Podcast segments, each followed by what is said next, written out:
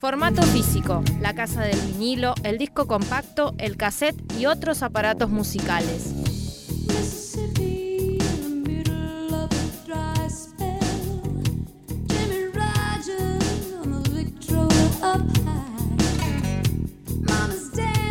¿Qué hace? ¿Qué decís? ¿Cómo andás? Eh, ¿Cómo estás? Bienvenido, bienvenida a una nueva emisión de Formato Físico, el programa del Club del Vinilo de Neuquén. Hoy arrancamos súper recachondos, ¿eh? porque hoy arrancamos con Alana Miles, que voy a decir algo. Me lo bulinearon a mi amigo Leonardo Tapia que trajo este discazo, ¿eh? Eso no está bien, no se hace. Así que ahora lo subo. Seguimos con el lado B, parece. ¿no?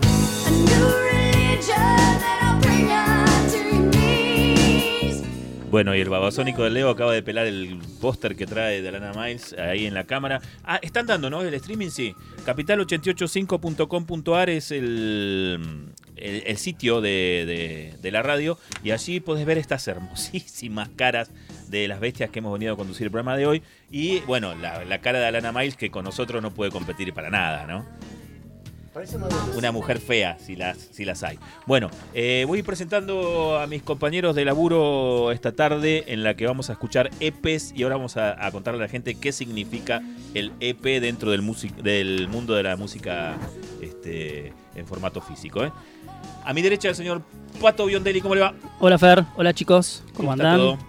Todo bárbaro. Bien. Muy ¿Ha- bien. ¿Has venido heterogéneo, Pato, hoy o metalero? Hoy vine metalero, pero dentro de lo metalero heterogéneo. Muy Sí, bien, muy exacto. bien.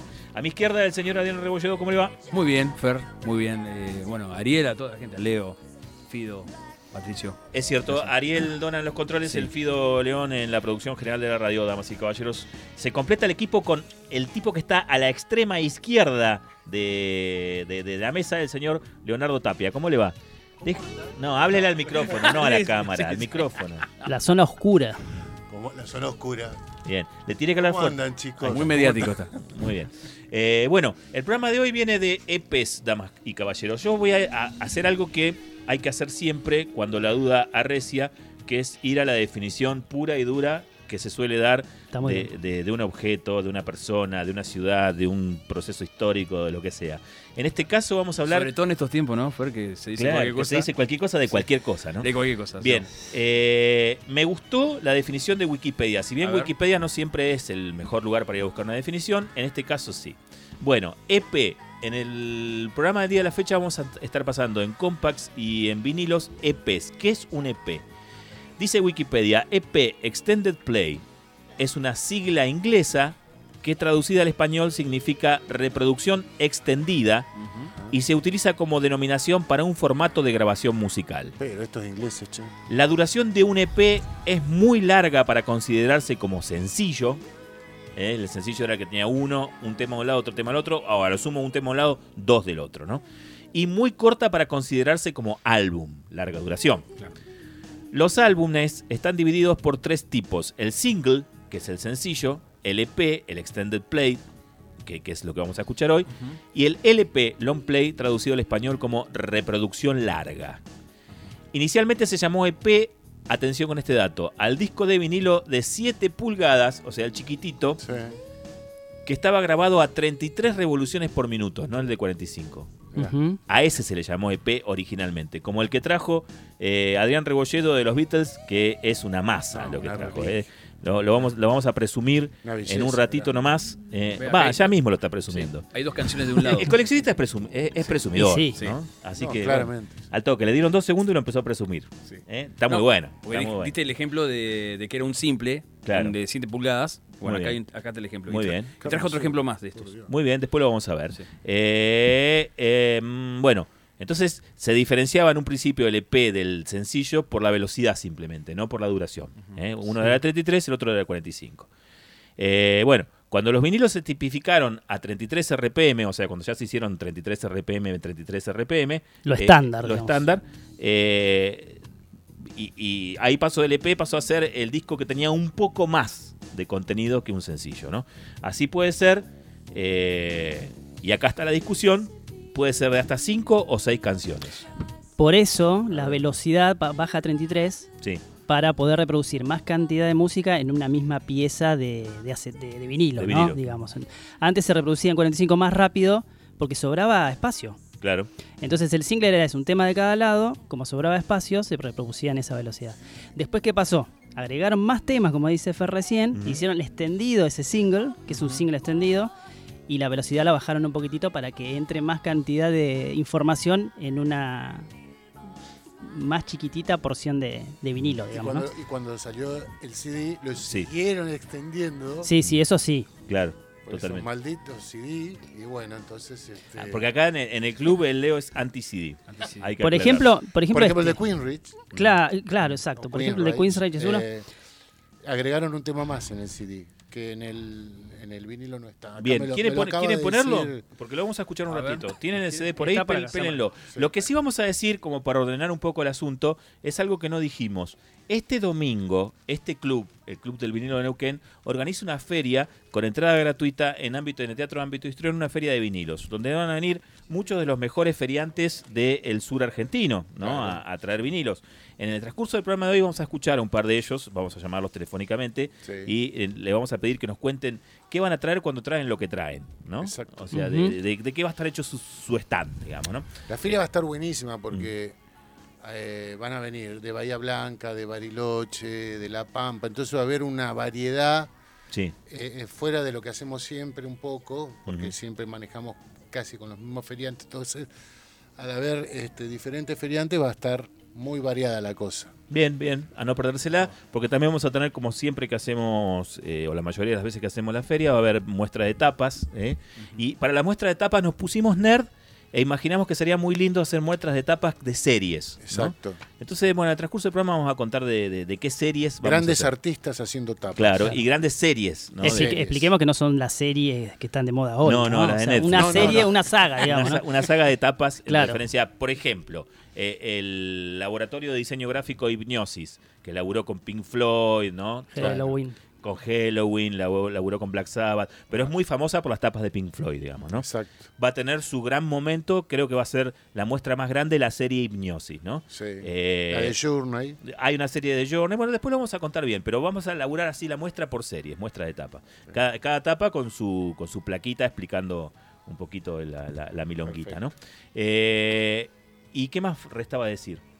Y te- también están las tapas super nerd que vamos a poner como la de Led Zeppelin. Es cierto. Cuando te agarra sí. el ataque de coleccionar. Eh, Ah, distinto ah, diseño en la misma tapa. Eso ¿no? iba a decir, eso iba a decir. Esa que es, el. EP, no, no, no, pero no, no de la muestra. Bien. Que el EP es un dolor de cabeza para nosotros los coleccionistas. Claro. So- Sobre todo los coleccionistas que, que escuchamos lo que coleccionamos, ¿no? Que meramente juntamos, ¿no? Ajá. Porque cuando vos decís, tengo la discografía completa de, no sé, cualquier cosa, Queen. Claro. ¿Bien? Sí. Y, y tenés el EP Sí. y no lo tenés, ¿no?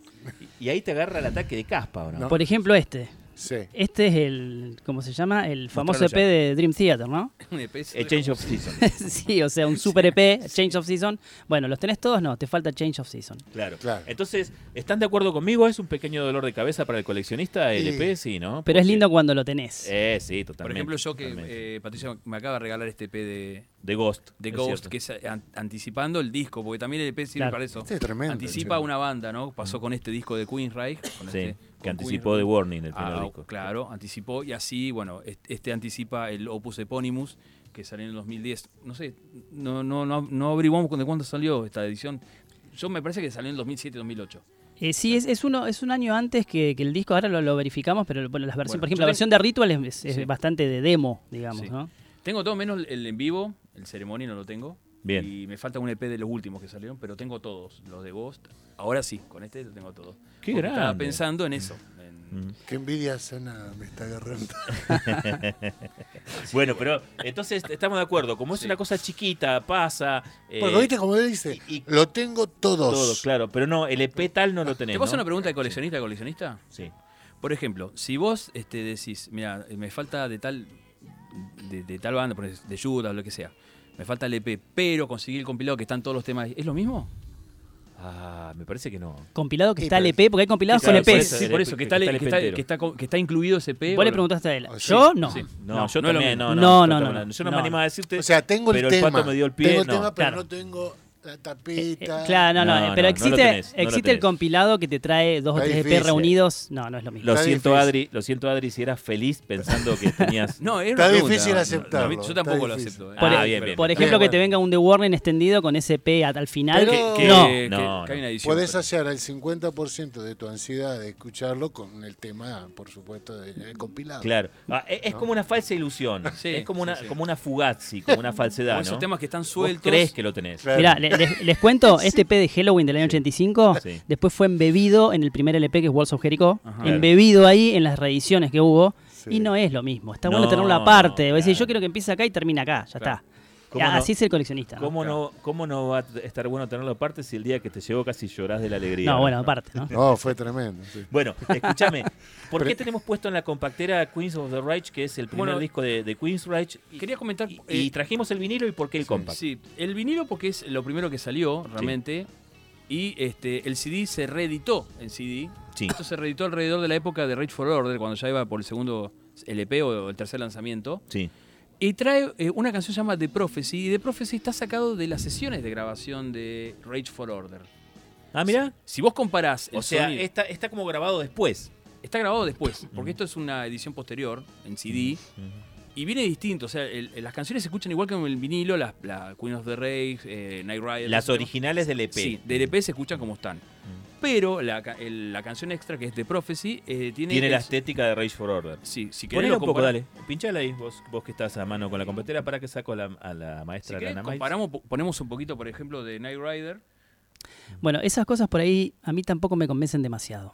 Eh, Porque el, el disco se concebió en una época con un Sí. sonido, la banda sonaba diferente, Sí. y que después te metan un tema que incluso ni siquiera es desde Warning. Sí. Escuchá. Es más avanzado. ¿Este ¿eh? es el, tema? No, este es el tema eh, Night Rider para que noten Bien. el sonido primitivo del Claro. primer Queen Drive. Y si querés ya pasamos rápidamente al otro. ¿Aguantás? No, no, no. Lo dejamos un ratito.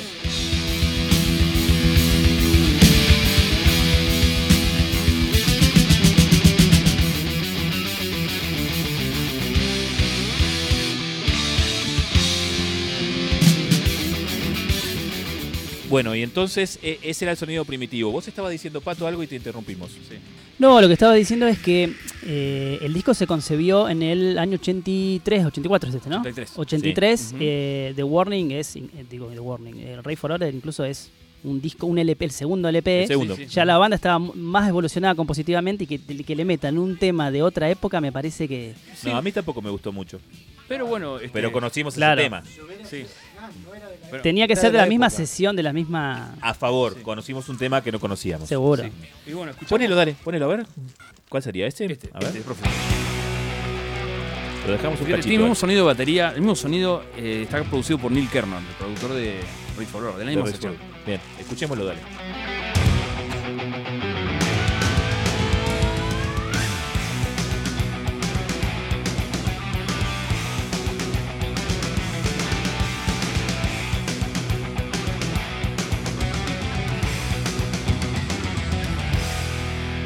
Esto es Formato Físico.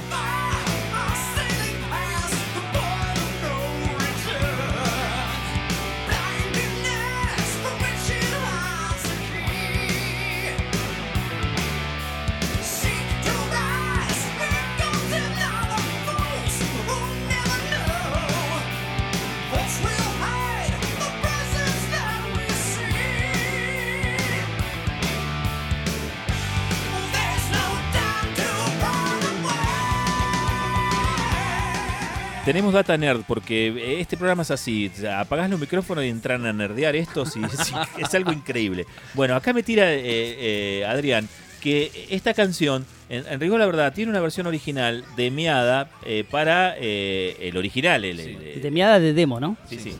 No, no, no de, no, no de Chapiz. Es muy bueno. Claro, no, de, no de- de demo, de demo. Este, eh, como para el, el- el EP, el EP original, Queen of the Rage. Sí. Pero recién se grabó en buena calidad, eh, como estamos escuchando ahora, en, en la época Rage for Order. O sea, Pato, no está del todo mal que la canción esté incluida en este EP.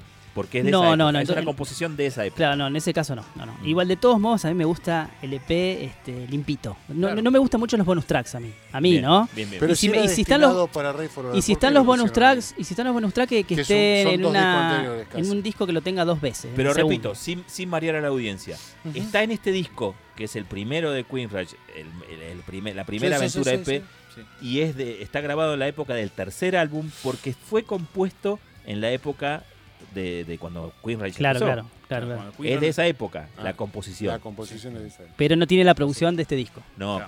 claro, no. ¿Usted está seguro, señor doctor Estoy, Ruggiero? eh, se lo firmo. Bueno, Pero sí, yo no pondría en duda jamás una data que te trae Rebolledo, no la pongo en duda ni en Igual que traje, Mira, eh, en, en versito te lo dije. Sí, tengo, y tengo un, un caso similar con Striper, con su primer EP, que después se reeditó en el 86. qué cantidad de demos que había ahí. Y le, le- le incluyeron dos canciones más. Ajá. No, no, le digo que le hable al micrófono. Ah, perdón. Eh, la, cara de Ariel como diciendo, habla al micrófono. sí. Presta atención, por favor. Bueno, eh, Fido, ¿qué te parece si llamamos al primer feriante? Le recuerdo a la gente que el domingo, desde las 5 de la tarde, en Ámbito Histrión, do- Chubut 240, va a haber una feria de vinilos. ¿sí? Exactamente. Y ahí la comunidad enfermiza de vinileros y vinileras puede ir a degustar eh, eh, el bello arte de revoler bateas, ¿no?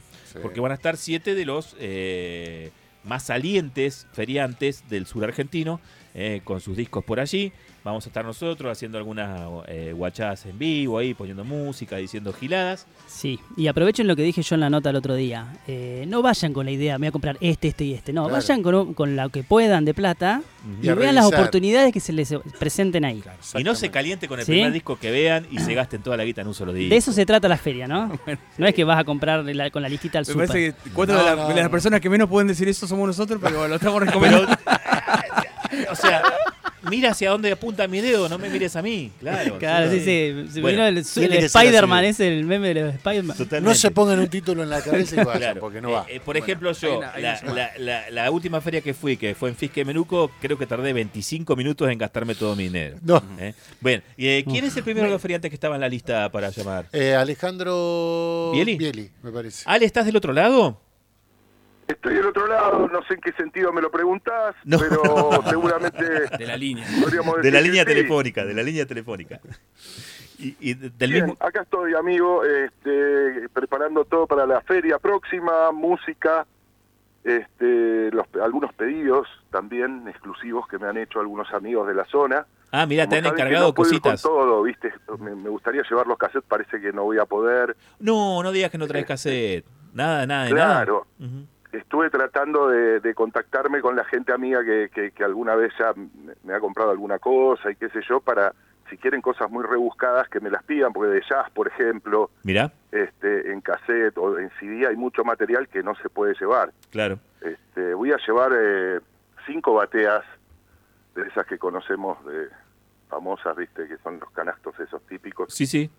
Que tendré, este, y ahí Llenitos. hay una Más vale que mayoría haya de uno de vinilos, una ¿eh? selección de vinilos, pero hay cosas que, que, que por ahí, qué sé yo, cada, cada género a- a- ameritaría una, una batea de esas, ¿viste? Claro, totalmente. Este, pero le vamos a dar prioridad al vinilo porque es lo que nos convocó en un principio, qué sé yo, este, y, y, y bueno, este... Aparte es el, for- el formato que más enamora, ¿o no? El vinilo. Sí, sí, es nuestro primer amor, ¿no? Es Totalmente. como que siempre nos gusta. A mí me gusta el CD, yo escucho todos los formatos. Mira, si pudiera, si tuviera una, una reproductora de magazine, creo que hasta los magazines este, les daría uso. Qué grande, qué grande. Eso le acaba de poner tapa rosca al Leo, que es el fundamentalista del vinilo del club, porque el programa este se llama formato físico y pasamos vinilos, cassette, discos compactos. Y es más, estamos preparando para el año que viene un programa especial con la con, tenemos que hacer una buena reproductora de, de magazine con magazine. Mirá. Así que Claro, somos de Yo a eso que vos mencionás le agrego, le agrego la cinta abierta, que también Sí, ahora la tengo sí, un poquito sí, sí. guardada, con un poco de polvo. Este, y, y necesita algún ajuste, pero también tengo unas cuantas cintas Alta lindas, fidelidad, alta fidelidad. Este, escúchame. sí, todo eso, todo, todo tiene su encanto. Hasta el, el viejo cassette, este que viste medio castigado que Sí. este, nos quejábamos en su momento, este, no- nos ha dado in- infinitas satisfacciones. Pero ¿qué te parece? Totalmente. Eh, eh, es un ritual mu- muy bonito el de, la, el de la música en formato físico. Ale, contale a la gente que no te conoce. ¿Vos eh, de dónde venís? Yo vengo de, vivo acá en Sí, Bariloche, digamos, Bariloche. hace eh, 30 años, 20 y pico de años. Ujú, Eh, viví en Bolsón también. donde tuve una, una radio. Y, y- y en realidad originalmente vengo de Buenos Aires, vengo de la zona norte de San Isidro. Ujú. Este, y en, en aquella época, cuando hice mi infancia, hasta los 20 años que viví ahí, eh, bueno, perseguíamos las disquerías como todo el mundo, Claro. por todos lados, por toda la zona y capital, pero fundamentalmente asistíamos los domingos al Parque Rivadavia, que era el punto de encuentro de todos los, los, los buscadores de discos, ¿viste? Ujú. ¿Y, y de- Este, desde cuándo te dedicas a- a- al tema de, de, de viniliar, digamos, de, de- ser feriante de, discos? de discos, no? Y de los discos, la verdad que es un hobby, este, porque ¿qué pasa? Eh, yo me dedico al audio, y el audio y los discos y, lo- y los cassettes y todo esto viene todo muy me- in- indefectiblemente junto, entonces este, siempre he tenido contacto con los discos, primero porque me gusta la música y después por, por todos los demás este, eh, clientes y amigos que andaban detrás del audio y compartían el mismo gusto. Claro. Este, eso me, me mantiene también en, en contacto. Es como, digamos, es, un- es un, un círculo que se da, porque al haber eh, participado en radio, que me gusta musicalizar, yo fui jockey toda la vida en Buenos Aires y lo seguí siendo después acá en Bariloche. Este, mm, y eso me mantuvo ligado a la música. Laburé en radio como un musicalizador. Y eso, la única manera de hacerlo en los años 70 y 80 era si te ibas a buscar los discos al, al Parque Rivadavia, Claro, ¿viste? porque claro, tal cual. los discos en, en disquerías como el Agujerito de Capital valían una millonada. Este, siempre fueron caros los discos. Empezamos Es ahora, cierto. pero en realidad siempre valieron. Alejandro, eh, Patricio te habla. Sí, ¿Encasillás ¿cómo andas, Patricia? tu... ¿Encasillás tus bateas, digamos, este, en un estilo particular? Porque después la gente sectoriza un poco, este, de acuerdo a los géneros, este, dice, bueno, quiero esto, voy para este lado, voy para este lado. Más o menos, que, ¿por qué género de, deambulás vos? ¿Qué géneros deambulo? Mira, eh, es, es bastante variado, trato de llevar un- una variedad, pero en esta oportunidad va a haber eh, punk, eh, post-punk, pop. Eh, cuando digo pop, eh, agrupo montones de cosas, desde Claro. funky, disco, eh, synth pop, eh, de los 80, bueno, todo lo que podría ser pop, ¿no? Claro. El reggae también podríamos mezclar. eh, eh, después dentro de lo que es rock, eh, rock eh, progresivo, rock eh, heavy, hasta algo más oscurito también. Este, digamos que también rock de los años 50 o, o de los años 60 o de los años 70. Este, Digamos que pasamos desde bandas como Led Zeppelin hasta Creedence o qué sé yo, los Beatles obviamente, este, pero también por, por, por clásicos y cosas más exóticas como podrían ser Vandergraaf Generator, Gentle Giant, eh, King Crimson, eh, qué sé yo, este, em, algunas cosas este, que por ahí no son tan comunes o- y lo son, eh, pero en el tiempo han quedado eh, medias escondidas. Bien, Bueno, igual estabas tirando el listado, época. estabas tirando el listado y a nosotros se nos caían las babas, así que no te preocupes. ¿eh? Estabas tirando el listado y a nosotros se nos caían las babas. Así que no, no te Ojalá preocupes. que sí, ojalá que les gusten. Yo siempre busco una orientación porque eh, eh, igual conozco ya, porque las veces que he ido eh, a Neuquén, este, eh, bueno, me acuerdo de lo que se llevaba la gente y qué sé yo, y, y, y más allá de que sé, que hay mucha gente nueva desde la última vez que fui, porque nos pasa a nosotros acá en Bariloche que siempre se va se va sumando gente nueva al tema del vinilo, lo cual es genial. Este, eh, bueno, ya conocemos a los a los que generaron todo esto en, en Neuquén, los primeros participantes del club y todo eso que son amigos. Claro. Es un, es un gusto ir y bueno, también comprar alguna cosita que siempre nos traemos alguna alguna cosa que encontramos por ahí porque Sos bueno, de, sos de cruzarte, a los otros este, expositores, está bueno, es una alegría ir para allá. sos de cruzarte entonces a, a revisar discos en, en una pausa eh, de- de- del laburo, digamos. Siempre, yo siempre voy acompañado de, alguien para poder hacerme una escapada y revisar este Está, está muy y bien. Ok, me traje ok. cosas muy lindas. Me acuerdo una vez que en el viaje para Neuquén íbamos hablando de, con mi mujer de que quería comprar Sandinista, viste que es un triple Claro, sí, sí. en, en ese momento buscado y creo que ahora también por ahí ahora si hay reedición, en ese momento no había. Y, y estábamos a full en el stand porque había mucha gente y de golpe me dice mi mujer, me dice, ahí está Sandinista. Ajá. ¿Viste? Cuando alguien detecta el disco que vos estás buscando, Claro, tal cual, tal cual. digo, Muy "Anda, loco". tráemelo, ¿viste? Y en dos minutos sin moverme del puesto ya había encontrado el disco que buscaba. Esa es la magia que tiene la feria de Neuquén, bueno, que tienen las ferias en general, este, pero que yo disfruto mucho cuando visito Neuquén, ¿no? Está. Escúchame, la pregunta medio eh, Jorge Rial. eh, ¿Quiénes Sí. son los más pesados en las ferias de vinilo? ¿Los que preguntan demasiado o los que pichulean precios? Nada, ninguno, ninguno. Esto, Buena onda, Sí, yo ¿no? sí. Si me molestara eso ya a esta altura, después de tantos años, imagínate que empecé a ir a la feria con 20, tengo 55, Claro, claro, claro. este, ya, no, no, está bueno, qué sé yo, que pichuleen algunos, y, y en lo que se puede, se baja siempre un mango también, no hay Claro. problema con eso. Este, y, y, y- y bueno, hay un poco de todo, viste cómo son las ferias, tenés un poco el personaje, Claro. este, bueno, tenés el, el, el tipo muy muy corto de, de- de palabras, ¿viste? Tenés el tipo muy...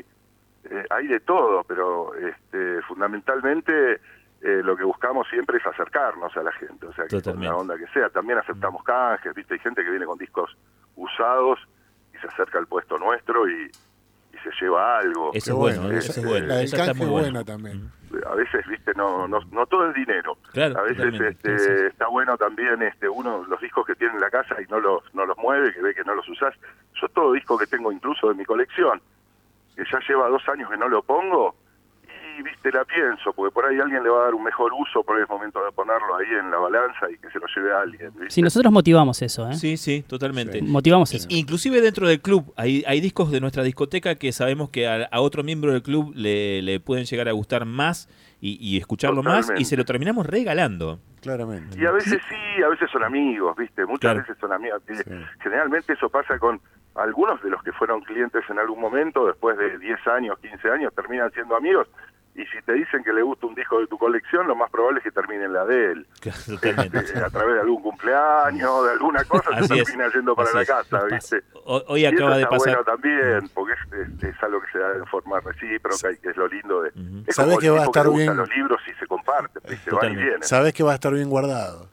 También. Totalmente, totalmente. Bueno, Ale, te dejamos un abrazo grande y te encontramos por aquí el domingo entonces en la feria, ¿eh? Buen viaje. Dale, te Bueno, esperamos. muchísimas gracias. Un abrazo grande para todos. Un abrazo. Chau, chau. Eh, estabas escuchando a Ale Bieli, eh, feriante, él ya te lo dijo, ori- oriundo del norte del Gran Buenos Aires. eh, se fue a vivir al Bolsón hace un, un tiempo largo, eh, como mucha gente citadina que busca un poco de tranquilidad.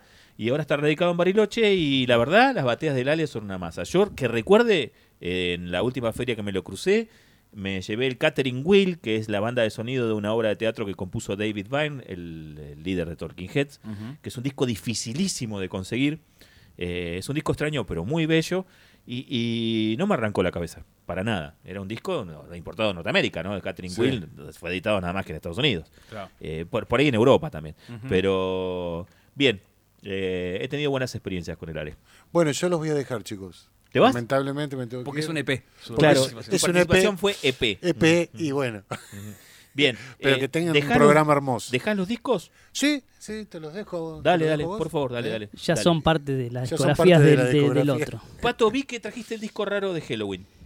Vamos a escucharlo. Dale. ¿Este? Sí. No, pero en realidad este no es un EP, ¿eh? Es- Este lo traje para, para mostrar una diferencia nada más, que después Ah, lo bueno, podemos listo. hacer, No, así entonces no, que... no, entonces no, no, no, No, va- no. Vamos a escuchar EP. Eh, Sí, vamos a escuchar EP ¿Puedo hoy. pelar uno yo? Pele, pele. Bien. Esto me lo regaló el Bomba. Le voy, a mandar un saludo al Bomba. Eh, esto es una banda que se llama The Severed Limb. La voy a mostrar allá en cámara. Capital885.com.ar. Eh, son dos EPs de cuatro canciones que han editado eh, esta banda. Esta banda es una banda de skiffle. Skiffle es el, el género así medio chengue chengue que tienen los ingleses, que, que es como una suerte de blues, pero medio ba- bailable y que se, que se hace la percusión con la tabla de lavar ropa y una cuchara, ¿viste? Ajá. O sea, una cosa bien callejera, mm, eh, eh, a medio camino, como sería, como la cumbia que tenían en la década del 40 y el 50 en, en Londres, ¿no? Ujú. Como la cumbia de acá, digamos, ¿no? Claro. Que es un género urbano, pero viene de la música rural, ¿no? Bien. Eh, entonces, esta banda es la banda de apoyo de musical de Imelda May, ni más ni menos, la cantante Imelda May. Eh, y cuando se presentó Imelda May en el Teatro Grandote ese de Londres, ¿cómo se llama? El Royal Albert Hall. Sí. Royal Ar- ese, Arbor. en el Royal Albert Hall, eh, se presentaba Imelda May y en la mesa de afuera, el bomba fue, justo estaba ahí eh, eh, en Inglaterra. Eh, en la mesa de afuera, los muchachos de Several Lim, que es la banda de Imelda May, vendían sus discos. Así que el bomba me trajo los dos eh, discos de Several Lim, uno es de Shake Up y el otro se llama Uo, eh, ja, ja. Eh, tiene tiene la, la cosa así. Tienen dise- diseños similares, ¿no? Los colores y todo. Sí, eh, están muy buenos los diseños de tapa, son dibujos. Ha- Hay uno de Shake Up, tiene un riot, ¿no? Tiene una, una manifestación ahí en la calle donde están a punto de darse masa con la policía. Y, y de Woje Jaja ya es otra cosa, es un salón de baile, ¿no? Y fíjense que atrás trae un dibujo de la manito del esqueleto tocando con eh, la tabla de, de lavar la ropa con el dedal. Yo dije con cucharas, pero con dedales se Sí. tocaba, ¿no? Pero eso te lo encontrás en una batea, en una disquería en Europa y pensás que es una banda punk, ¿eh? es un disco punk. Claro, porque la, la estética es muy bien, Pato. Muy bien. La estética de la, de los- de la, de la banda es... Y, y ¿sabés qué? Tienen un aire a los Clash. Tiene totalmente, te iba a decir. Sí. La banda en sí tiene un aire a Clash. Ah, No, la banda no, la sí, tapa, la tapa también. Sí, pero es, imagínate a los Clash haciendo skiffle, ¿no? Ajá. Sería una cosa así. Y- eh, En el jazz también se usa la tabla, ahí dice eh, Ariel. Eh, vamos a escucharlos directamente. Unos de. Clash este, económicos, digamos. Claro, totalmente. Ya tiene demasiado contexto. Eh, ¿Ponemos un temita de ellos? ¿Te parece? Para que voy a soplar la púa del pato porque se le pegó una pelusa. Bueno, esa es una de las cosas también que hay que hacer, ¿no? Si escuchás CD solamente no vas a tener ese, ese tipo de... No, pero con, eh, con el vinilo y sobre todo en, en la primavera, Sí. eh, eh, con las condiciones Yo ya me climáticas, iba, el- pero yo opino. Sí. No, no, usted se va, no opina. No, la, la estática es un enemigo del vinilo. Totalmente. Bueno, escuchá lo que es esto, ¿ves? Esto es skiffle, pero es pancuca, tenés razón, Pato, ¿eh? Vamos en esa, vamos a escucharlo a Severelín, dale.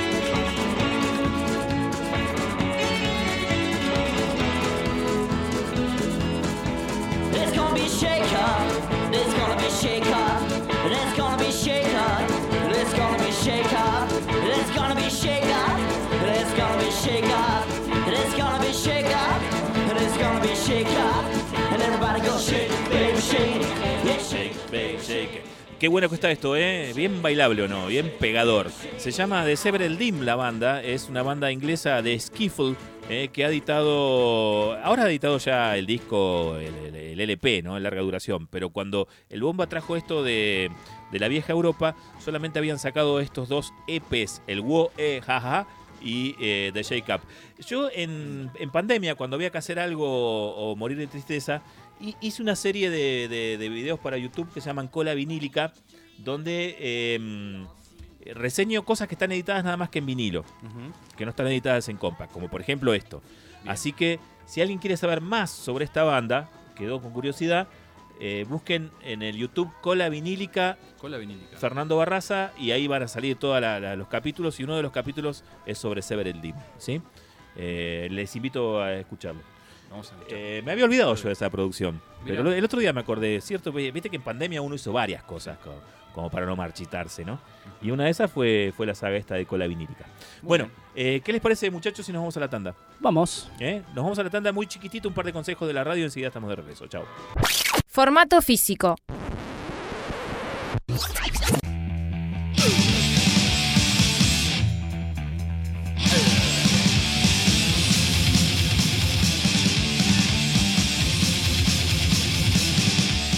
Bueno, se pudrió todo. ¿eh? Listo. Qué banda esta. ¿Qué ¿eh? banda? Qué, ¿Qué banda? banda? ¿eh? Y qué, qué injusto que es el mundo con esta banda. ¿Por qué? Para mí, para mí es injusto. O no del todo justo. ¿Te Ahí gusta está, más? no de todo justo, sí, me Ahí gusta está, más, me gusta está, más. Porque tiene sus seguidores en el planeta. Sí, sí, sí. sí. Overkill Es más, los tiene. Estamos Tiene en- su continuidad de carrera. porque- Totalmente. Y estamos aquí en el, eh, en el sur del sur del sur del planeta, escuchándolos de cortina en este momento en un programa. Sí, sí, sí, sí. Pero en el fondo, viste, es como, como que se lo ganaron ellos también lo que tienen. Sí. Y hay otras bandas que por ahí no, por ahí no se lo ganaron tanto y tienen más. No voy a dar ejemplos, ¿no? Bien, bien, bien. Pero Está bien. bueno, Overkill es una banda legendaria y que, bueno, parejita, digamos, ¿no? ¿Y por qué están en esta tarde noche de EPs, Pato? Porque ese fue el primer EP de Overkill que se llama Fuck You, Fuck you. este, del año 87. Ujú. este, una- un añazo, digamos, para el thrash metal. Eh, un añazo, una decadaza, digamos, ¿no? Una gran década. Eh, bueno, es, hay mucha influencia mm, de- del trash ahí, de, de los músicos, de Bernie, de Ellsworth, de- del punk, digamos, son sus orígenes, Es como cierto. la mayoría de las bandas de trash. Sí, sí, sí.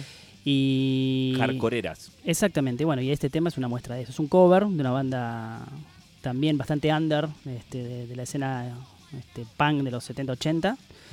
Y bueno, es un tema directo, de dos minutos y pico. Este, Al hueso. eh, al hueso, sin demasiado solo de guitarra, mm, dedos de guitarras. Es un tema directo y corto, bien al estilo punk, un poquito más trallado, ¿no? Bien. Y ahora digo, eh, para hacer un EP debut de una banda que recién salía, tiene una producción bastante buena, ¿no? Sí, sí, igual es el EP debut, pero no es el primer eh, lanzamiento de la banda, ¿no? Ya había salido Taking Over en el mismo año, el 87, que era ya el segundo disco. Este vendría a ser como el después del segundo disco, entre, entre Under the Influence y Taking Over. Y sí, ya tenía la producción. Aparte, ya estaban en Megaforce, ya estaban en, en. Island, digamos. este Y bueno. No, en, Suena. Mega, en Megaforce. Suena, suena, suena. Megaforce para Atlantic, ¿no? Para Atlantic. es. Lo, lo dejo sonar un ratito, Dan.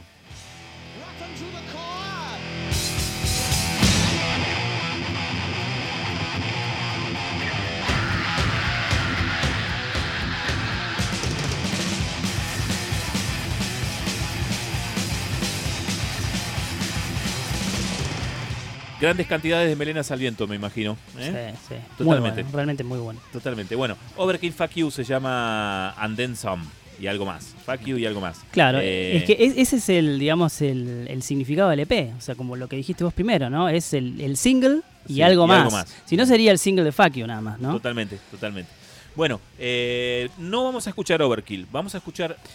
Perdón, ya O- que para, eh, para sí. linkear, linkear aparte con Megaforce también, que est- esto fue editado por Megaforce, la banda de Dave Frehley, Frehley Comet, Ah, mira. tiene un EP que se llama Ace Frehley, guitarrista de More- Kiss. Sí, Live More One. O sea, es en vivo y una canción en estudio, Ah, mira. ¿Eh? O sea, en vivo y More One y Claro. una más. ¿no?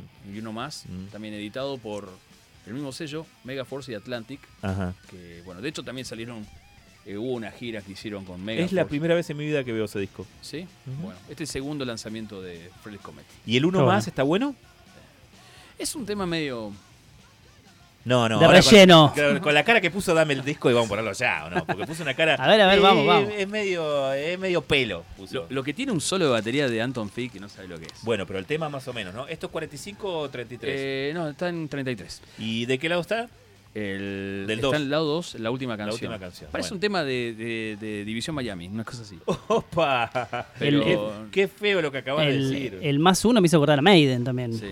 El Live más One. Para Claro. ver. Esta es. Ahí va, para. Ahí va.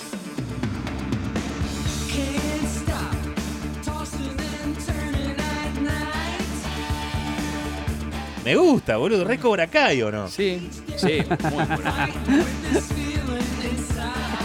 Vamos, yo me lo imagino a Johnny entrenando en el dojo con esto. Sí. ¿no? Un cover de Cristian Castro. Sí. Podría ser.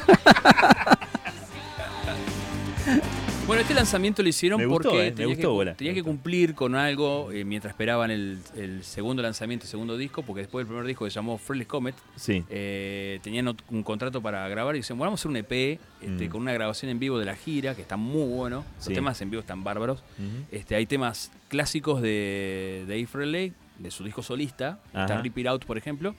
Y está Breakout, que son temas del disco nuevo, o sea, que sacaron en el año anterior, que es el disco debut, Claro. que tiene un solo de batería de, de Anton Fick, un baterista bueno, fuera de serie.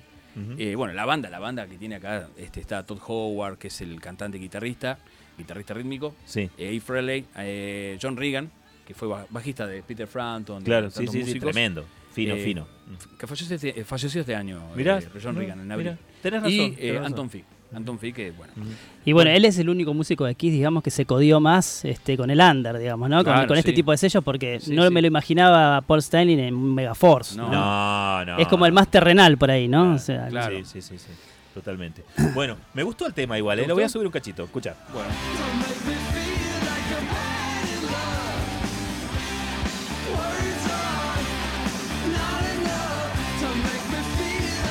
Garpa, garpa, me gusta. Me Sí, gusta. sí. Bueno, pero no es lo que vamos a escuchar, así que ya No. mismo lo estoy sacando de la bandeja. ¡hop! Lo saco así. Te recuerdo que esto es formato físico, el programa donde escuchamos cosas. Estábamos justo hablando de Mega Force y bueno, un lanzamiento. Me parece un buen link, un buen link. de ese lado, Fer. De este lado es 33 RPM. Sí, eso también, tiene ¿no? que estar en 33, sí. Bien. Eh, Bueno, este, este, es, este es el I Am The Man, Soy el Hombre, de Anthrax. Este fue un... Viste que Scott Young, sobre todo, le gusta joder un poquitito, ¿no? En su banda Sod hizo parodias de muchos discos, hizo Es cierto. parodias de, Número de la Bestia. Es dicharachero. Le gusta mucho el punk también, le gusta el rap. Entonces se dice que este fue uno de los primeros lanzamientos en mezclar el metal con el rap, digamos, Es cierto. ¿no? Eh, Se podía dar en una ciudad donde el rap era capital como Nueva York. Totalmente, ¿no? sí, sí, Entonces, totalmente. Banda de Nueva York marida con el rap. Dicen también las malas lenguas, este, la gente mala, que esto fue una especie de este, burla a Beastie Boys, que bueno, que estaba muy de moda en esa época, Mira, y que fue, digamos, más en ese, en ese, en esa onda. Porque fue hay que, medio de chacota. Claro, hay que, hay que decir una cosa, ¿no? En el año 87, este, esta banda después saca Amon the Living. No es que era la tendencia musical de Anthrax, ¿no? Después No, sacan Amon the no. Living, que es uno de los mejores discos del trash. Y, y bueno, esto fue un paréntesis, digamos. Que después lo continuaron en, la- en el ataque de las abejas asesinas, ya en la otra década, en los 90, Ujú. este, con Public Enemy, con todas esas Perdón, bandas. que ahí lo explica en la contratapa, explica que sería como un EP, EP, EP, dice como un extend, extend and play. El Porque- ataque. Claro, porque ellos tenían la costumbre de sacar estos EPs así con Claro, exactamente. Ahí reunieron más material y hicieron un disco, digamos. Exactamente, de hecho, este tema I Am The Man, que es del Sí. año 87, está en la versión 91, ahí en el- En, 91. el disco. Y bueno, en, y ahí- algunas, en algunos casos está censurada. Acá, mira. acá están las, las- las tres versiones de Andeman. Está la censurada, la sin censurar y la extremada o extremeli, o sea, extremadamente sin censura, digamos. ¿no? Así que, Bueno. pero bueno, van tirando palabras al aire, Sí, me ¿viste? imagino, es puteadas, como puteadas. puteadas y un montón de cosas. Lo bueno que tiene también este disco, tiene una versión de Sabbath Bloody Sabbath muy buena, Sí, el cover es cierto, excelente. cierto, es cierto. Y también otra cosa que, que también te da a pensar de que es una parodia o un chiste, este, están eh, intercambiados algunos músicos. Veladona toca la batería en algunos temas, eh, cantan todos, este, hacen coros. Este, Benante es el que hace el- los rapeos, digamos, o sea, la voz rapeada. Este, y bueno, es más que nada eso, es un chiche de colección este disco. Pero te gusta tenerlo guachito. Sí, también es, aparte el tema no es feo, es, es un bueno. tema muy en la onda de Bring the Noise, que Está después, bueno, sí. ¿se acuerdan cuando salió Bring the Noise? Que Sí. la gente te decía, a mí no me gusta Anthrax, porque es rap, te decían, porque es lo que te pasaban en MTV, entonces este, no era una buena propaganda quizás, ¿no? Britney fue el simple que sirvió para el ataque del. Claro, exactamente, con, con la banda Tema- Public Enemy. Temazo, Britney, ¿no? Bueno, acá estaban con Eddie Kramer como productor, los agarró, digamos, ahí. Eddie Kramer. Claro, bueno, ahí también. Produjo este disco. sacando, digamos, a the Living y bueno, es, es como una especie de paréntesis. Está bueno el tema, si quieren podemos escuchar Sí, a I Am The Man. Es un rap metal medio en joda, pero con una banda de prestigio, ¿no? Me O gusta. sea, lo, lo vamos a escuchar entonces, ¿dale? Vamos en esa. Eh, hacemos un paréntesis musical recordándote que eh, vamos a estar en la Feria del Vinilo este domingo eh, a partir de las 17 en Ámbito Histrión. Vamos con Antrax. Dale.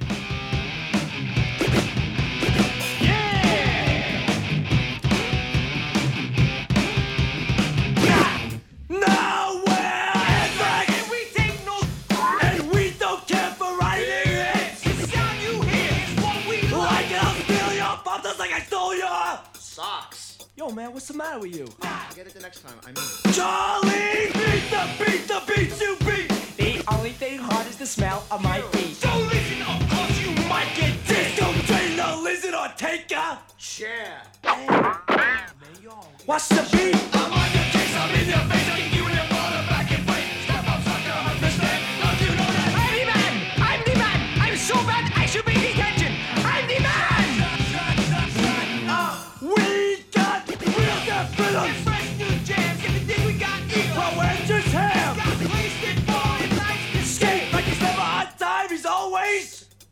Sleeping. late. They drink the the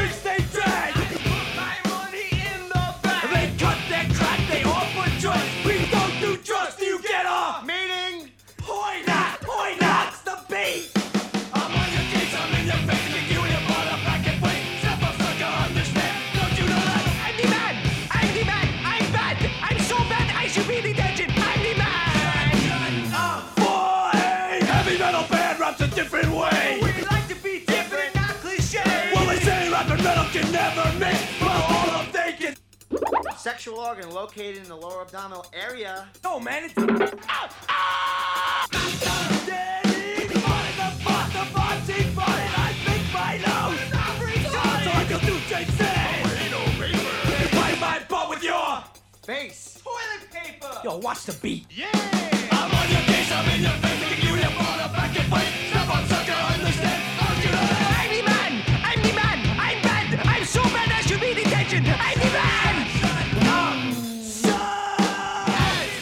Ahí estábamos prestando oreja con Ariel a varias cosas que suceden dentro de esta canción y bueno, hay un sample de Beastie Boys, está el máster de, de, de Metallica también, Master dice por Sí, ahí. sí, está el máster de Metallica, muy, muy buen, bien- bien- buen oído, digo. Y también eh, la canción está basada, no me acuerdo ahora el nombre, ¿no? Porque los Beastie Boys eran judíos Sí. y, y está basado en una Sí. canción judía Claro, de... sí, de- chan, chan, claro, tan, tan, es- tan, exactamente, tan, exactamente. El, a- ¿Cómo a- se llama? Na- Nagila. Navia, no, Nagila. No, no, no me, no me animo a pronunciarlo en, eh, Sí. en irish, porque no. Sí. no. Pero Bueno. bueno, la. Cuando arranca, mira, se Claro. escucha bien clarito, ¿eh? Va. Sí, sí. Ahí va, mira. Arranca ahí, ¿eh? Claro. Pará. Ahí va.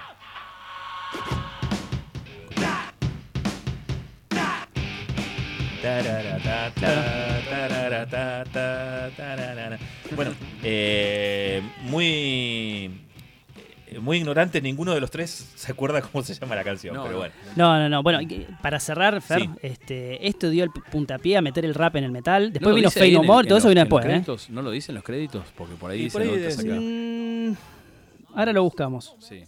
Pero no, no, no lo veo. Hay que nombrar. Nagila, Nagila. Sí, es una- es una cosa palabra. así. Sí, sí, Aba- Bueno, no, no me acuerdo. Ahora después lo, lo podemos googlear también. Sí, ¿no? lo No podemos googlear. No seamos tan perezosos. Bueno, estamos recordándole a la gente que el domingo eh, a las 17 en ámbito histrión, Chubut eh, 240, eh, está, este, ¿está el rodo o no? Bien. Eh, eh, te decía, el domingo a las 17 en Chubut 240 ámbito histrión está la feria del vinilo del Club del Vinilo, la octava, que vamos a hacer. Entrada libre y gratuita y se puede ir a dicharchear un poco. Recién hablábamos con el Ale Bieli, eh, feriante de Bariloche, que va a llegar con cinco bateas cargadísimas. Más o menos estuvo contando en qué géneros eh, tenía la propuesta. y, y bueno, eh, lo, lo bueno es que esta noche vamos a ir hablando con algunos de los otros feriantes a ver qué, qué van a traer cuando traen lo que traen. eh. Y de paso estamos escuchando eh, en, en el programa en sí eh, EPs, que son los Extended Play, que son los disquitos que traen... ¿Hasta cuántos temas dicen ustedes? Seis. Seis, ¿no? Yo lo veo más una cuestión de duración, hasta Sí. los 25 minutos, Bien, más me o menos, me pero gusta, sí, más o menos eso. Claro, sí, sí. Porque puedes O meter... sea, tres canciones por lado sería, ¿no? Sí. Imagínate poner un EP de dos minutos, capaz que son 58 temas, ¿no? Sí. O de los Ramones. Sí, sí. Bien, y, y a- hablando de, de feriantes que, que están participando esta noche al aire del programa, del otro lado de la línea lo tenemos al Rodo, lo vamos a saludar. Rodo, muy buenas tardes, noche, bienvenido a Formato Físico. ¿Cómo andas, querido? Hola, y buenas noches. ¿Cómo andás? Bien, todo bien, todo bien. ¿Todo tranqui? Todo tranqui, preparando, preparando ya el material para el domingo. Cu- Cuando un feriante dice preparando el material, eh, el otro día estuve con, con Roberto, ¿no? En Bahía. Eh, es súper engorroso eh, en cuanto hay lotes que por ahí conseguís para, para comercializar en el stand y tenés que sacarlos todos, limpiarlos todos, acomodarlos todos, poner bolsitas nuevas. Eh, es una tarea física bastante engorrosa, ¿no? A veces.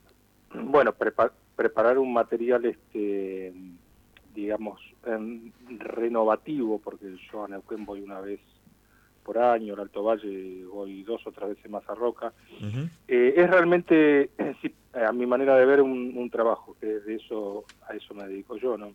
Para no exponer este eh, en cada edición lo mismo del sobrante del anterior, ¿no? En mi caso, este se renueva permanentemente, ¿no? Que esa es la idea, o sea, vos vas, vendés y después yo me encargo de reponer de la manera, este, de, de una manera realmente a nivel laboral, ¿no? De- de- que es, es lo más complicado, ¿no? Vender es complicado, pero aún más complejo es este, reponer eh, lo que se de- a la altura de lo que se vendió, digamos. ¿no? No, yo te vendo un disco de Metallica, este, primera edición, y después no puedo reponer este Sergio Denis. Eh, Podría Claro, hacerlo, claro. pero me, me- Claro. realmente me fundiría.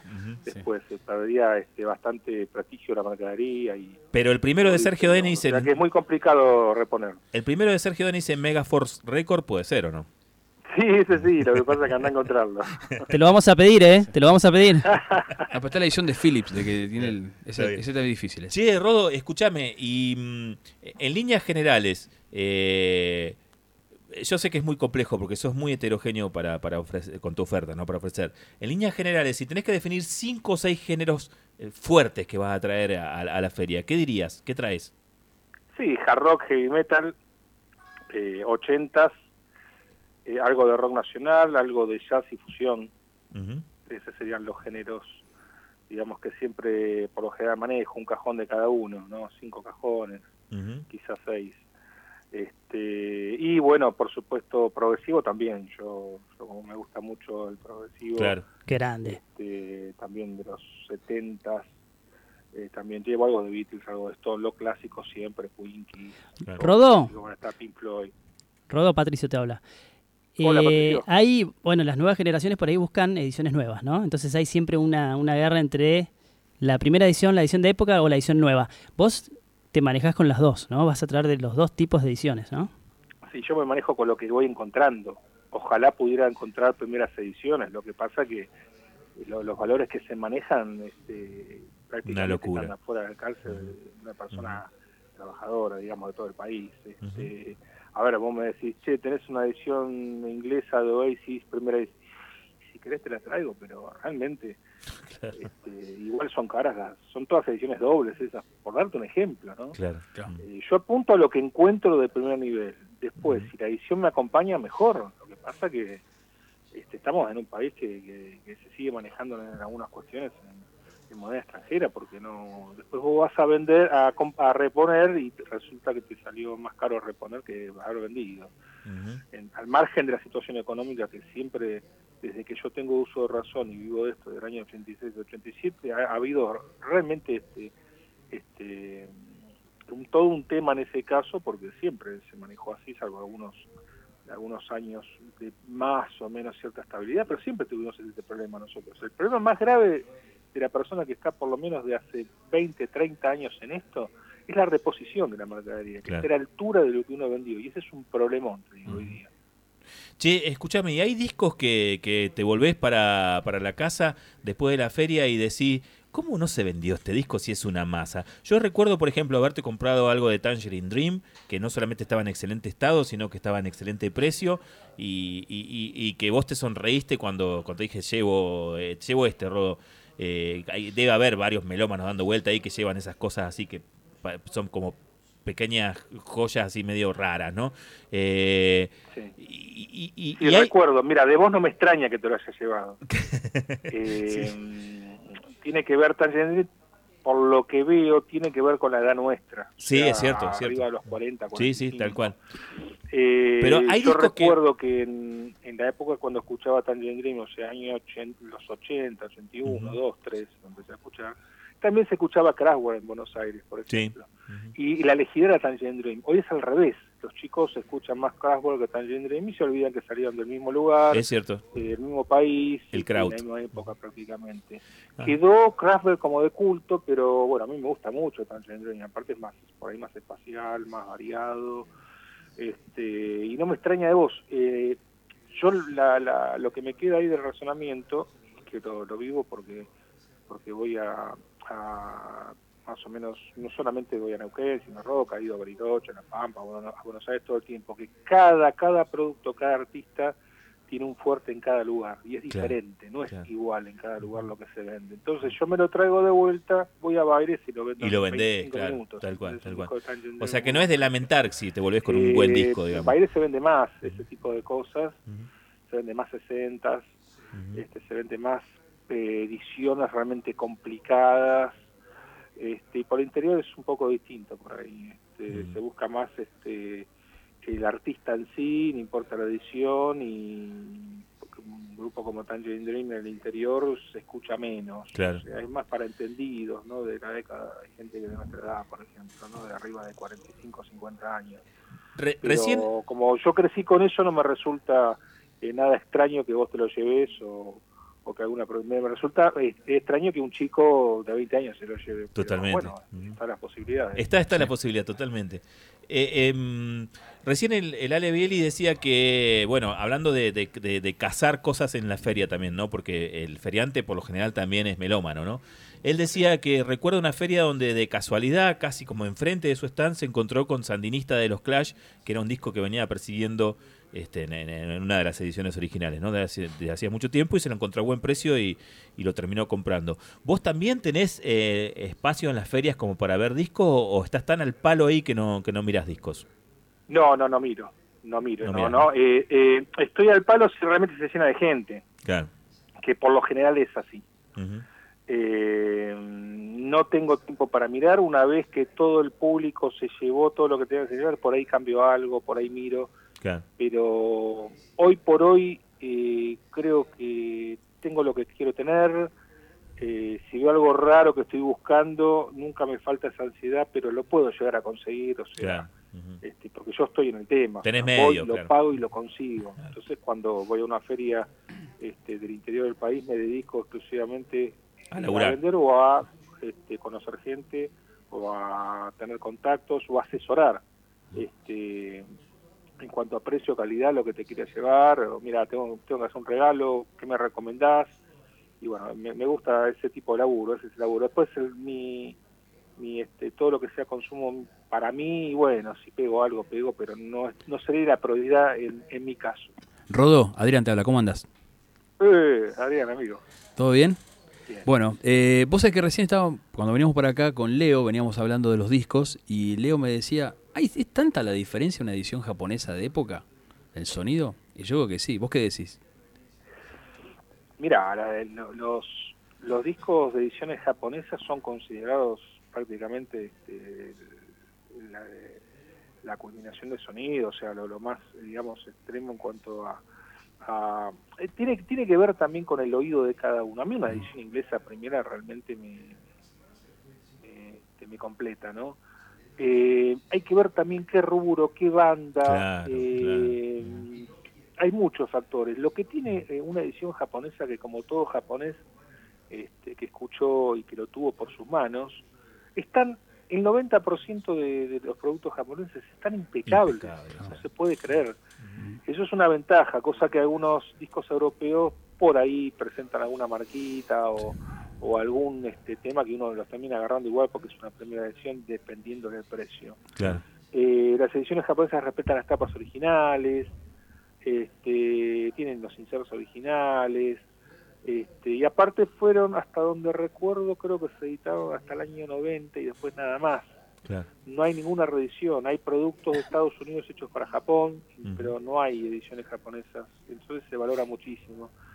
Por supuesto que en Estados Unidos este, no se valora, este, el producto japonés entra con cuentagotas, ha entrado, pero bueno, este, en Europa y acá en Argentina es, el sonido es, es, este, realmente fantástico. En los CDs exactamente igual, mantienen la, la toda la eh, todos los insertos iguales, el sonido igual, el orden igual, es increíble. Es, eh, pero bueno, a, a veces tanta perfección, eh, qué sé yo, ¿viste? está en uno. Yo me crié con, el- con ese tipo de formato este, japonés. Más, yo, lo, yo vendía los, los disquitos de cartón, el CD, que salieron a fines de los 90.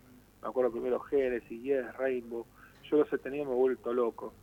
Eh, a mí me gustan las primeras ediciones, sí, pero pero las ediciones japonesas son muy, muy interesantes. Si no querés ningún ruido, no querés ninguna dificultad. Este, pero bueno, las primeras ediciones de época, eh, valga la redundancia, del país de origen, y viste, si justamente el grupo es inglés y tenés la primera edición, yo no sé si la cambiaría, yo creo que no. Está, está, está, está. Bueno, las dos últimas preguntas, Rodo. Eh, antes de despedirte y desearte un buen viaje y, y vernos acá el domingo. Eh, una como comprador y otra como vendedor. ¿Cuál fue el último disco que te compraste? Es que no me compré un último disco, fui cambiando, ponele. Bien. El último que adquiriste para tu, claro, que adquiriste para tu colección. Eh, eh, los lotes que voy pegando de 80 y qué sé yo, no me los compro, sino que vienen y me voy quedando con, con algún corte de, de Mode o de Erasure o de lo que sea, voy probando, me lo, me lo quedo, no, sí, cambio, mejoro. No sé, la última vez que fui a Buenos Aires, un amigo me dio por dos mangos, me dijo, vos lo querés, yo sé que te gusta, quédatelo, te lo, te lo dejo. Y me dio un Artó primera edición. ¿Artó? siete puntos. Agarré la reedición, la volé por el aire. Claro que sí. Está a siete Claro puntos, sí. pero estaba impecable. Entonces eso sí, ¿ves? Cumpleaños en unos días, Es una ¿viste? edición impecable, si estuviera impecable estaría 400, 500 dólares, pero... Pero eso sí me lo quedo, ¿ves? Eso sí lo valoro porque es algo muy sentimental. Claro, ¿qué te parece? Totalmente. Y, y, y, y una como ¿La vendedor. otra pregunta cuál fue? no, viene ahora. La última es como vendedor. Eh, bajo tu criterio profesional y hasta te diría moral, porque hablaste de los laburantes que no pueden comprar discos, ¿cuál es el precio más caro que le pondrías a un disco? El precio más caro que yo vendería o que yo tengo. Que vos venderías. Claro. Y dependiendo dependiendo del producto pero bueno hay cosas de, de heavy primeras ediciones argentinas o inglesas que realmente tienen bueno, yo yo por lo general los discos extremadamente caros prefiero cambiarlos que me den otras cosas cantidades. Y no vender, porque poner un precio y tenés que fijarte afuera cuánto vale tenés que fijarte cuánto valdría traerlo por un correo no, no me cuesta, me cuesta mucho. Prefiero vender discos que la gente se pueda llevar. Pero hay, pero hay discos de tres Eh, cifras ahí, Rodo. ¿eh? Hay discos de tres No cifras sé qué dando decir, vuelta, La ¿no? verdad que no, no, no he vendido discos este, en un valor de decir, che, bueno, dame 400 dólares. No, no, Claro, no es lo mío. Lo mío es este, cantidad y calidad a la vez. No es vender un disco y esperar. eh, No puedo porque no tendría una rotación este, eh, permanente de mercadería. Estaría esperando que se venda ese disco Claro, en totalmente. seis meses, tres meses, un año para comprar otra cosa y realmente no es mi manera de laburar. Prefiero ese disco este, hacerlo, eh, canjearlo y que me den cinco discos, 10, 15 por, por algo que pueda después trabajar. Este, Me ha pasado con un Pelusono 1000, con él de Neta, claro. este, con un Charlie García este, en vivo del año 80, que no me acuerdo cómo se llama, un doble. Música del Alma. Sí, sí.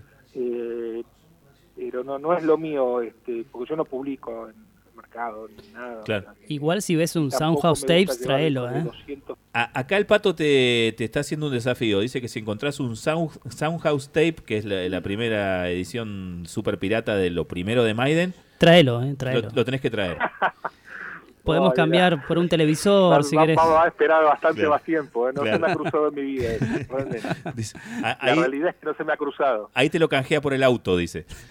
Mira, Bueno, hay veces, bueno. hay veces que tengo miedo que se me crucen esas cosas porque no sabría qué hacer. Es como que se te cruce por la por la calle caminando, mirando al piso un tesoro de dinero. Claro, Rodo, Es pero verdad, sí. ¿Cómo, vas a decir que no sabes qué hacer? Ahí tenés que agarrar el disco y salir corriendo. No, Cambiás la que casa. Me cayó, ¿no? Claro, totalmente. Te dejamos un abrazo. cosas, este, pueden pasar en algún lote este, importante y que la persona que no sabe que lo tenía no sabía ni qué era. Es cierto, O sea, es, es raro cierto. ya que esas cosas pasen. Eso pasaban hasta- eso pasaba hasta hace 15 años atrás. Es cierto, es cierto. Te tenés que hacer el tonto y calma Claro, y decir, uy, bueno, dale. tal cual. Sí, sí, Bueno, ahí- conozco el caso de conozco el caso de un amigo de Buenos Aires.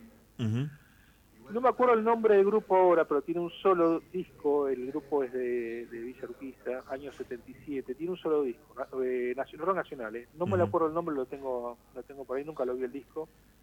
Y le dijo el, el este el, el portero del edificio, le dijo, mira, acá dejaron esto, este, no sé, dame algo de guita. Fue y le dio mil pangos, dos mil mangos. Está bien, sí, estoy contento. No valía nada de nada. Valía ese disco que lo vendió en 1.200 dólares. Oh, es el disco más caro del rock nacional. Después te voy a averiguar cuál es, que no me puedo acordar ahora. Ujú. Impresionante, impresionante. Se pagó un pasaje a Europa. Qué bueno. Rodo, te dejó, te dejó- Pero se hizo el tonto, ¿eh? no, no, se puso cara de póker y... Claro, y- sí. y, bueno, acá tenés Paito Ortega, tenés esto. Y se encontró con eso, y, el, y era del barrio de Urquiza la casa, el departamento, así que justo coincidía todo, que sería algún familiar o algún conocido, no, no, increíble. que tenía el disco de, de casualidad. Bueno, Rodo, te dejamos, bien, perfecto estado. te dejamos un abrazo muy grande y te vemos el domingo por acá. Nos vemos el domingo y los esperamos. Dale. Este, que va a haber de todo y bueno, los participantes, este, la mayoría este, son colegas y amigos, este, lo mejor llevan. Sé que llevan lo mejor y ponen todo para esta para esta edición este, de la Feria de Neuquén. Así que bueno, este, el domingo estoy por allá. Dale, un abrazo grande. Chau, chau, Abrazo. Rodo. Un abrazo chicos, gracias. ¿eh? Abrazo, Rodo. Lo escuchabas, eh, Rodo es otro de los feriantes que va a estar el domingo a las 17, desde las 17 en ámbito histrión en la octava Feria del Vinilo de Neuquén. Este es el programa del Club del Vinilo de Neuquén, se llama Formato Físico. ¿Qué ibas a decir, Pato? Iba a decir que la feria, bueno, tiene una fecha bastante estrate- estratégica. Este, Estamos casi en el cobro antes de las elecciones. O sea, Todo. compremos todo Claro. ahora. ¿eh? Ahora, compre. Claro, Claro. después de 22 no se sabe qué onda, así que va- va- vaya y compre. Este, bueno, no- nos vamos a una tanda muy cortita con unas sugerencias de la radio y enseguida estamos de regreso con formato físico. Formato físico, la casa del vinilo, el disco compacto, el cassette y otros aparatos musicales.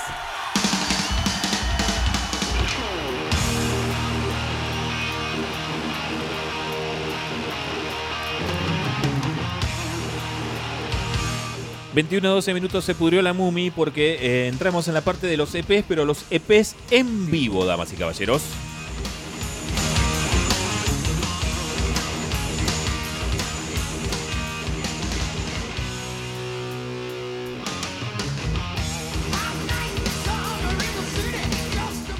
Que canta es el peticito Ronnie James Dio y estamos escuchando un vinilo. No, en realidad estamos escuchando.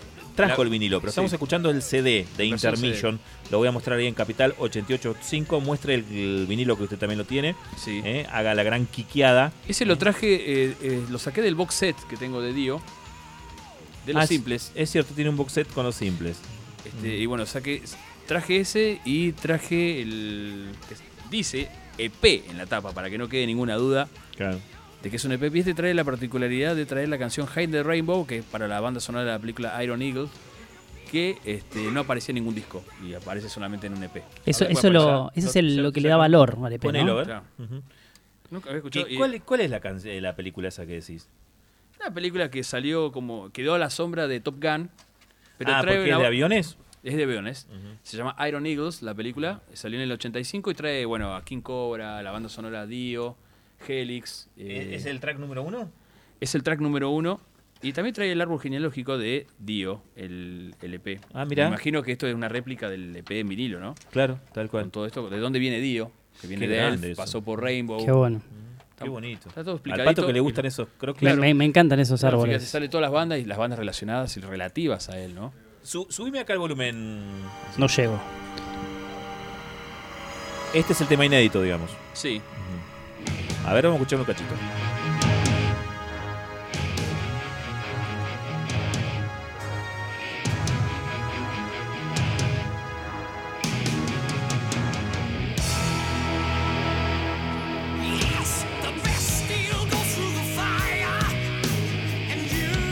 Está bueno, viejita, ¿eh? Me gusta. Sí, sí, está bueno. Me gusta.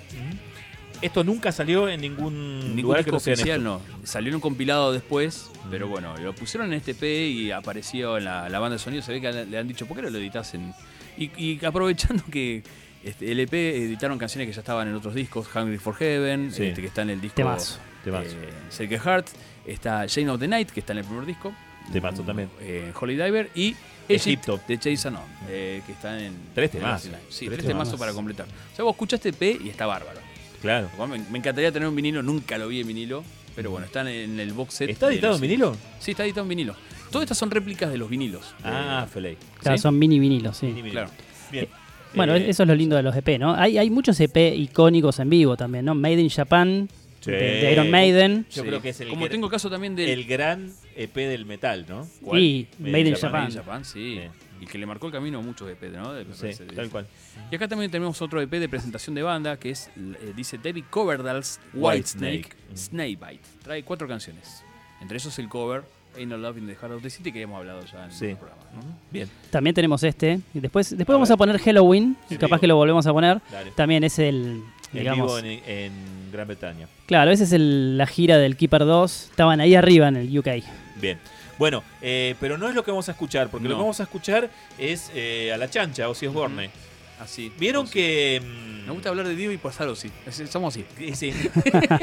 Eh, Vieron que se, se apareció un viral de, de un concierto de Ozzy de hace un lustro más o menos, Ajá. donde está tocando Bark at the Moon y, y sucede un eclipse de luna. ¿Lo vieron? Sí, lo vi. Lo vi. Qué bonito, ¿no? Mágico el momento. Sí, sí, sí. Mágico.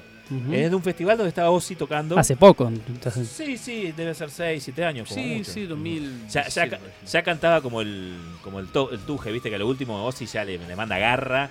Eh, Sí. le le- supongo que le pondrán autotune en vivo y todo lo demás, Sí, pero, sí, sí. pero eh, chabón pone transpira, transpira. Pero fue la ¿no? época que vino con Vélez acá, con, a Vélez con Black Sabbath, más o menos, ¿no? ¿Cuál qué fue eso? ¿2017, 2018? Sí, debe ser de esa gira, de la gira de Black Rain. Ahí se lo vi Sí. bastante bien igual. No, eso de No, 2007. estaba en forma, estaba en forma, pero no, digamos no es el Ozzy de los 80. Claro, totalmente. O me parece que no, me parece que fue de la gira de Scream, 2010, 2011 por ahí. Claro, me parece. ¿Lo ¿no? del eclipse? Sí.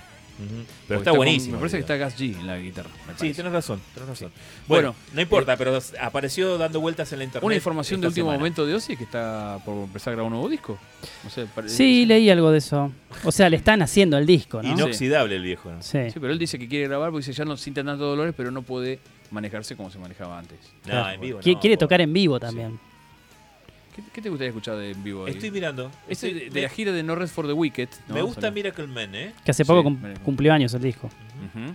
Bueno, es la misma formación que se presentó en el Moscú Peace Festival, ¿no? Que está Geezer Butler, eh, Randy Castillo, Ujú. eh, Joe Sinclair, eh, Zach White. ¿Hacemos Miracle Man? ¿Les parece? Hacemos Miracle Man en Bueno, vivo. Dale, estamos escuchando EPs hoy en formato físico, que son estos discos que traen pocos temas, pero a la vez no son tan pocos, ¿eh? y están buenos.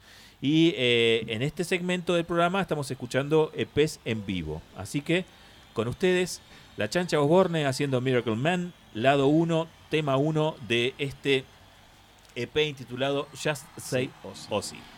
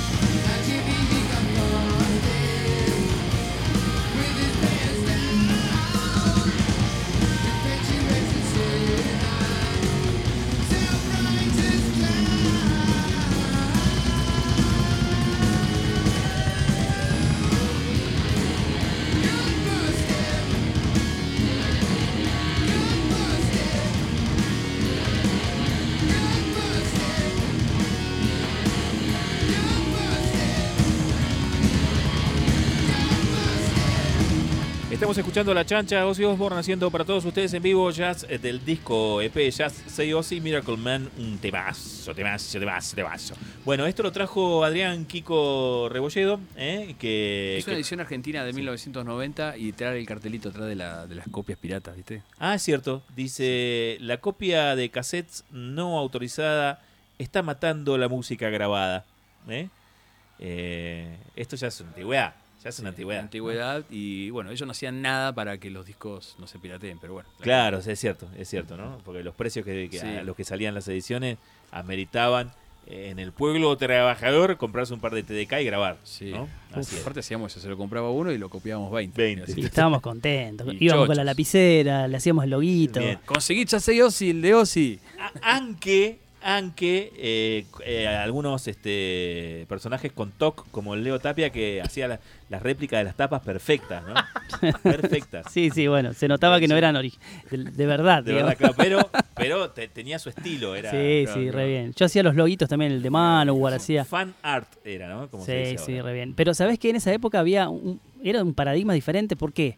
Porque hoy vos, te, vos podés escuchar, sale, qué sé yo, el nuevo disco de, no sé, de, de Megadeth y ya lo podés escuchar en cualquier lado, Claro. de forma gratuita. Sí, sí. Antes no, no era solamente tenerlo, sino conocerlo. No, no había manera de conocer una música Sí. si no era que te la graben en un cassette. Claro. Tal cual, ¿Entendés? Tal cual, tal cual. Un amigo, ¿sabes lo que hacía? Eh, Se iba al extremo ya con la- los, los diseños.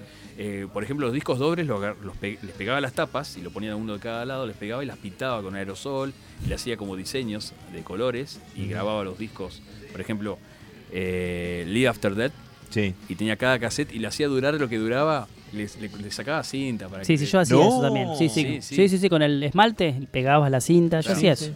Por ejemplo, el cassette 1, si duraba 45 minutos, le sacaba los 15 minutos de los. De la- y- tiraba la y lo mierda, tiraba a la sí. mierda y- Sí. Y Sí, le quedaba el Dejaba cassette un cassette de 45 minutos. Lo he hecho, lo he hecho yo también. Me No. gustaba.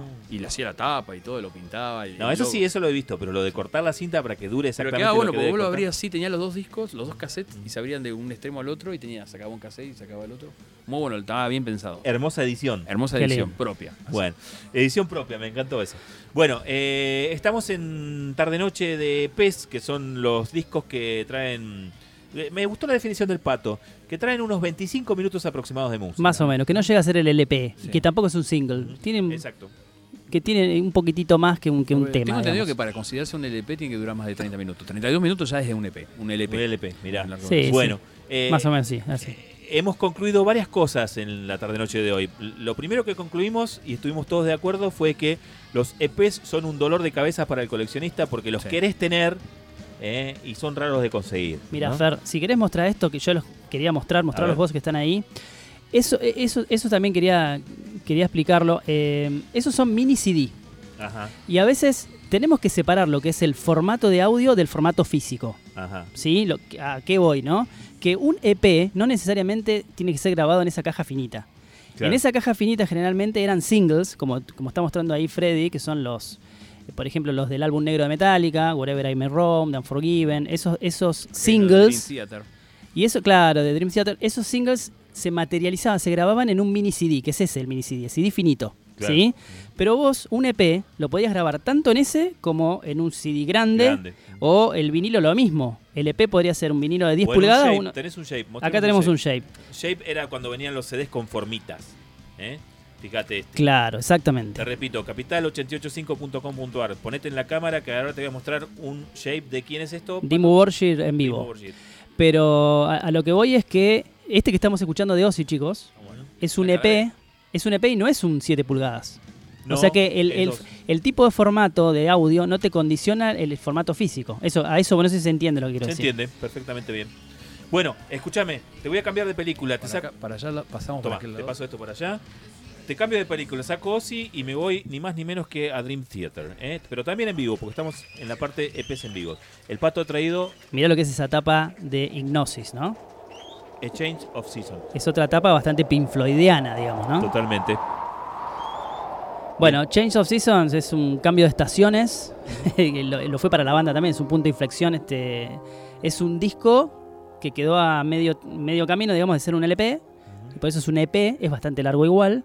Pero ¿qué pasa? Es el tema título, tema largo, que es un tema, que es un tema nuevo, claro, exactamente, que tiene toda una historia, un concepto, y después está rellenado con estas versiones en vivo, ¿no? Hay un medley gigante que tiene temas de Queen, tiene temas de Kansas, tiene In the Flesh de Pink Floyd, tiene temas, eh, ¿cómo se llama? Del Elton John.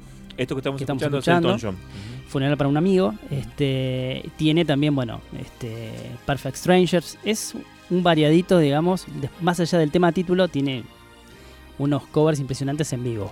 Bien, y le voy a recordar a la gente que recién se engancha en sintonía que este domingo a las 17 va a haber una feria, la octava feria del vinilo del Club del Vinilo de Neuquén, en ámbito histrión, Chubut 240, que la entrada es libre y gratuita, que estuvimos hablando en el transcurso del programa de hoy con algunos de los feriantes que van a estar, que va a haber de todo y que entre lo de todo que va a haber, va a haber una muestra de tapas. ¿eh? Y la muestra de tapas está organizada por diferentes series. Y una de las series tiene que ver con el amigo que te voy a mostrar en cámara ahora en CD, aunque lo que vamos a llevar a la muestra de tapas va a ser todo en vinilo, eh, que es el estudio Hipnosis, eh, que fue el estudio que se encargó de hacer tapas para Pink Floyd, las más emblemáticas, la- todas las que conoces, la de Sí. Wish You Were Here, la de El lado oscuro de la luna, todas esas tapas súper emblemáticas son todas de Hipnosis, Son estudio Hipnosis. Para los 50 aniversarios, el mismo equipo cambió un poco la tapa, la hizo más, la adaptó a los tiempos de hoy. ¿no? Claro. Que, que generó una cierta polémica, pero nada.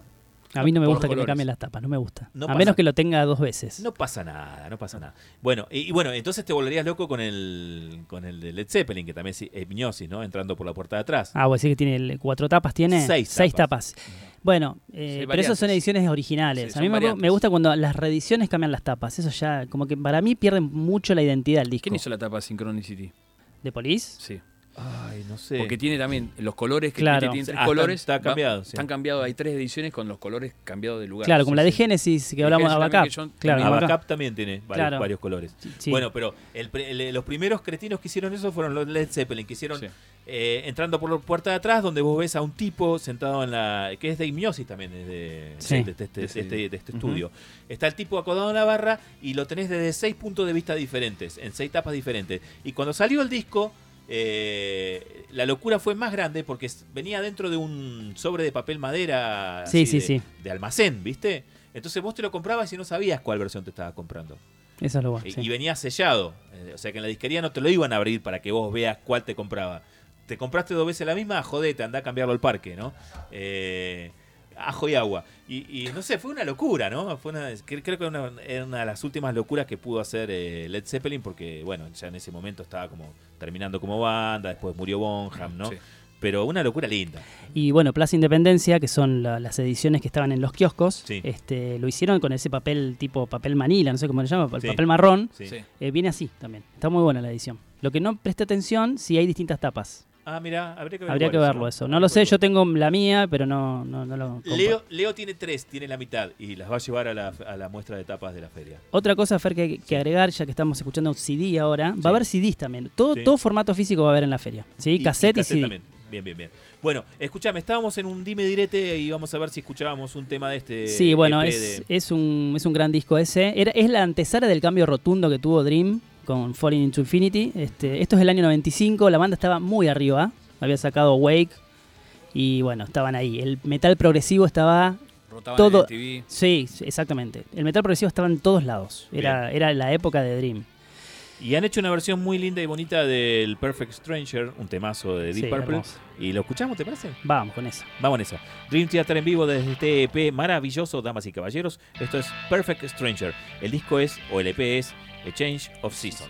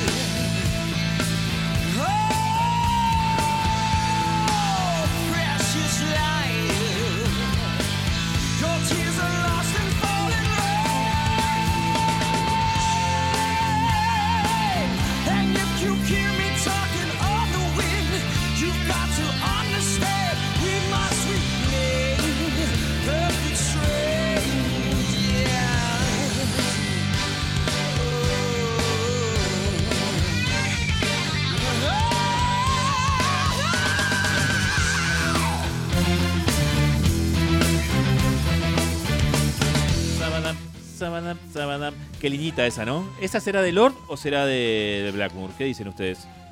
Es de John Lord, de acá a la China. No, ¿no? no, no sé, no. Sabadam, mm, sabadam, Mañana le pregunto. Ma- Con la tabla Ouija le va a tener Claro, que preguntar a Lord. sí. Bueno, Puedo eh, puedo El único videoclip de, oficial de Deep Purple donde sale sonriendo Richie Blackmore. ¿Viste? De- de- el de Perfect Stranger. de Perfect- ¿Viste? Se, Sí, se- se bien. está riendo. Y se habían reunido, ¿viste? Atención, no estábamos escuchando Deep Purple, ya lo sabe la gente. Sí, sí. Estábamos escuchando Dream Theater y estábamos eh, escuchando EPs eh, en esta noche hoy en formato físico. Y este fue el bloque de los EPs en vivo. ¿eh? Eh, a la salida de la tanda, con un par de consejos de la radio, vamos con el cierre del programa al día de la fecha. No sin antes recordar que el domingo este club, el Club del Vinilo Neuquén, que es el que produce y saca al aire este programa todos los martes, que repite los sábados a la siesta, que se llama Formato Físico, organiza esta octava feria del vinilo en Chubut 240, ámbito histrión. Eh, entrada libre y gratuita desde las 5 de la tarde hasta las 21. Gran Feria Gran este domingo de vinilos. ¿eh? Ahora sí, nos vamos a un par de sugerencias de la radio. Enseguida estamos de regreso con más formato físico.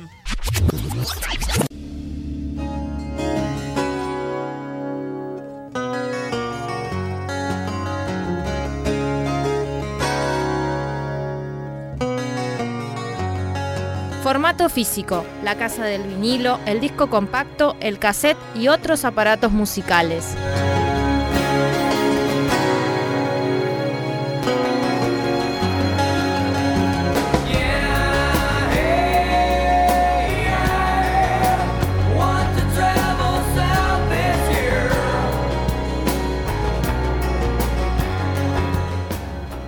¿Qué haces, sí? ¿Cómo estás? Bienvenido seas, bienvenida seas al último bloque de formato físico. Abrimos con un clásico de la década del 90, un EP muy chiquitito, pero que hizo mucho ruido cuando salió, ¿eh? y la verdad estuvo muy bien porque es una de las mejores expresiones de la música grunge de la década de, lo- de los 90, que es este EP de los Alice in Chains que se llama eh, Jar of Flies, que es el jarro con moscas, ¿no?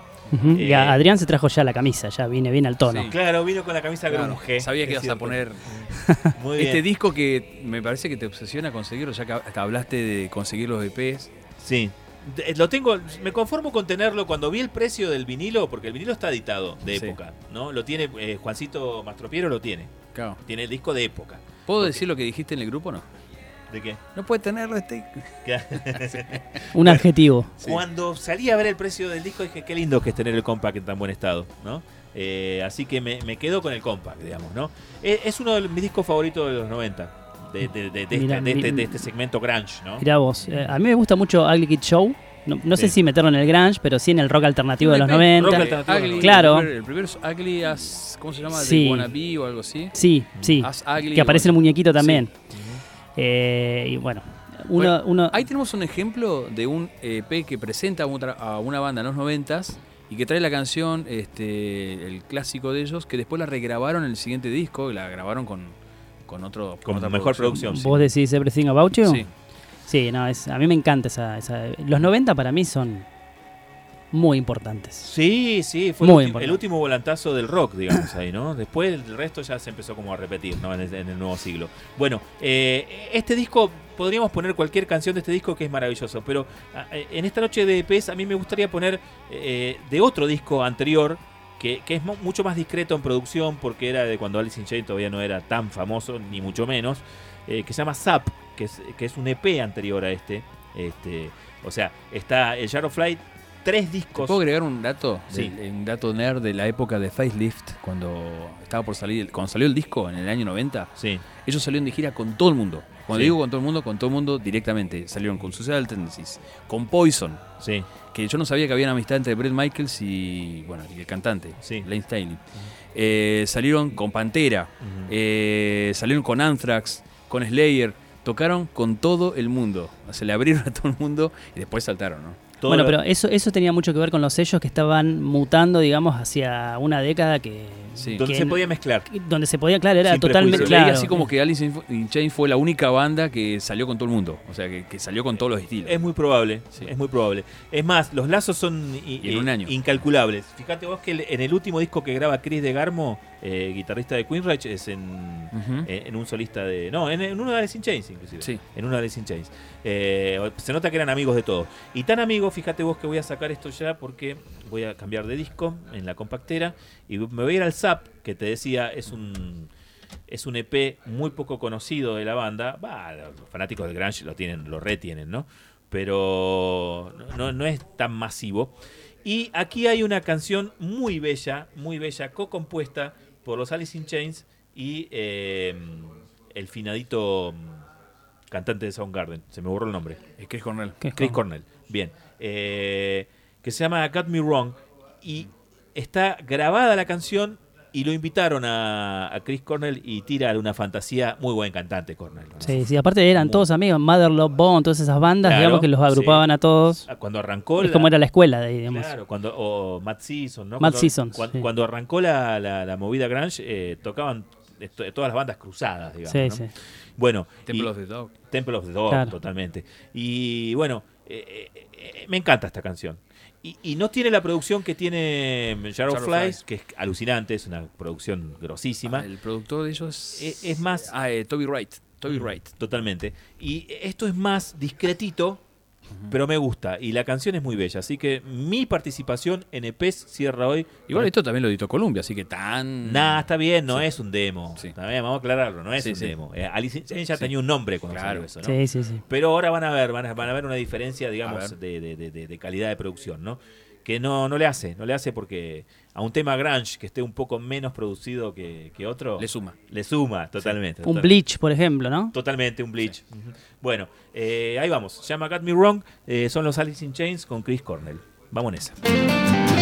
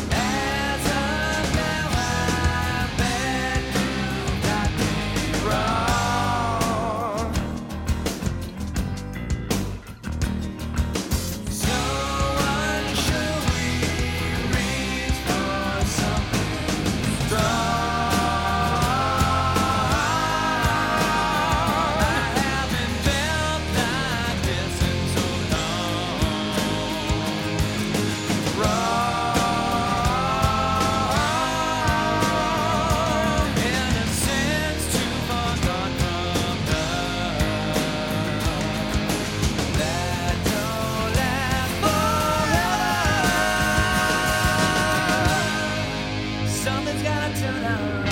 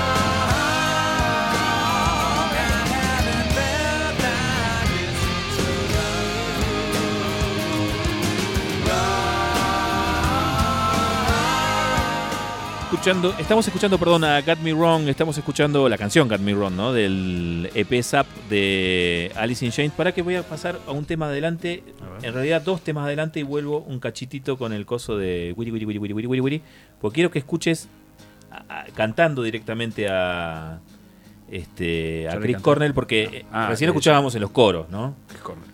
Eh, y si no, otro día, porque ya estamos muy tarde. No, otro día. Otro día te lo paso. Porque ha- hace una voz solista en ese Sí. tema, a lo último. Podemos hacer un programa de invitados, o sea, de... de- Invitados. Está buena esa, gusta, de, sí. de guest, special guest. Bien. Quiero decir algo del Grunge para cerrar, que tengo ganas de decirlo. Dale. Eh, me acuerdo de la banda Silverchair, que no, Sí. no trascendió. Sí. Me acuerdo porque me tocó laburar en una disquería en toda esa eh, etapa, esa década. Era tremenda esa banda, ¿eh? Y no sé qué pasó. Había una banda también que se llama Days of the New. Days of the New. Me acuerdo también que tenían videos en, en, TV. Eh, ahí Freddy se lo compró ese disco ahí en, en esa disquería donde vos trabajabas. sí, Este, se lo compró. ese Era otra. Salía, salía un árbol en la tapa. sí, era otra. Año 97-98. Era, pero vos sabés que me impactó más la otra, la del que tenía un sapo en la tapa, el de Silverchair, Claro. creo que era. Frost Sí. Fog, algo así se llamaba. Frostfog. Bueno, ese disco estaba muy bueno. Después la banda apuntó un poco de estilo, se fue un poco más, claro, más sí, duro. sí. Ahí lo tengo, me parece. ¿eh? A Ahí viene, mirá. ¿ves? Cornell. Qué vocecita, ¿eh?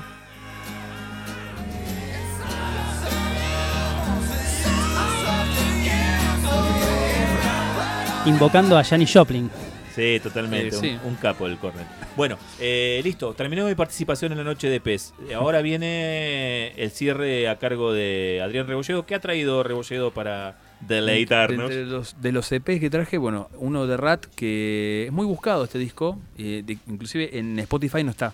Ah, Y mira. a- aprovecho para mostrar un EP de covers de Skid Row, que se llama B-Side of Theirs. El cassette que del Hermoso, pato. hermoso. Ujú. ¿sí? Re lindo. Capital885.com.ar y estamos mostrando todas las cosas que trajimos para nerdear esta noche, noches de EP. Inexplicablemente me perdí una edición original de Time Coast Records, que es el sello de ellos, este, de este EP. Y después me enteré que en Europa hay una versión que trae un tema más. que trae ¿Y por qué se la perdió? Porque, no sé por qué no lo compré, ya, ya lo tengo, dije. Después dije. con la, empieza con P la palabra. ¿Y que está a buen precio encima? Estaba a buen precio, no estaba. Igual hay que ver el Pero me- vaso. Calenchu. Hay que ver el vaso lleno, ¿eh? porque capaz que te compraste otro. Sí, me compré el. Un Alter- Bueno, ahí está. Bueno, está, bueno, está. claro, no, bueno. Bueno. Si Mm. a mí me preguntás cuál de los dos Sí. prefería, Under Bueno, the este Blade. lo tengo de la época de- de- del 87, lo tengo este disco. Así que Ah, está lo bastante- compraste y, y- Sí. y- y lo tenés. Es del- eh, en rigor, la verdad, es del año 1983 este disco. Sí, es del 83 en EP, que hace poco cumplió 40 años. No está en Spotify. Y este, la canción que vamos a escuchar aparece en el disco Out of the Cellar, que es, Que es el más considerado- famoso. Claro, considerado el disco debut de la banda. Eh, acá no sé qué pasó con Stephen Percy porque canta de otra forma. Después cambió un poco el estilo. Eh, acá canta más rockero, más, más suelto, más aguerrido. Canta. Acá canta mejor. Y muchos consideran que canta mucho mejor acá en este disco que, que en el resto de la discografía de Rat. Bien, yo voy a tomar algo que dijo el Pablo, el pato fuera de micrófono, Sí. que me parece que está muy bien. Las bandas de, de las que son conocidas hoy como hair metal, ¿no? El Sí. glam norteamericano, el hard rock norteamericano de los 80, tuvieron un filtro muy grande de las discográficas a través de los productores que les pusieron. Totalmente. A muchos los, los enjuagaron demasiado, digamos. Sí, ¿no? sí. Eh, algunos experimentos salieron bien, como Motley Crue, por ejemplo, que en el primer disco eh, eh, sonaban súper crudos y hasta pancucas, y cuando les pusieron producción está bien, quedaron muy bien. Otros no les salió tan bien el asunto, ¿no? Diferente. No decimos ni Sí. mejor ni peor. El otro día estábamos eh, haciendo escuchas aleatorias con mi hijo en, en YouTube y apareció un concierto en vivo de Autograph, una banda de hair metal Sí. eh, norteamericana, que la que tenía el Turn Up the Radio. Sí. Y, y cómo sonaba esa banda en vivo. Y cuando escuchás el disco, está lavado, está wash and wear, está muy lavado ese disco, ¿no? Sí. Así que. No está el productor con el dedito ahí en el escenario. Claro, ¿Viste? totalmente. Como diciendo, Claro. Aquí el corte, acá me, subime la tecla, háganme el corito afinado, no. Claro, no, no. Es, es más la banda la banda, ¿no? Sí, sí. Totalmente. Totalmente. Bueno, eh, vamos con Rat entonces y con eso cierra usted y el cierre total va a cargo del pato. Total. ¿Eh? Vamos a ver si entra, sí. Sí, ¿cómo no va a entrar? Tiene que entrar, sí. Esto va a formar la primera versión, está distinta, tiene más bajo de Juan Crozier, así que este, muy buena versión de Dale, Va For More. vamos en eso.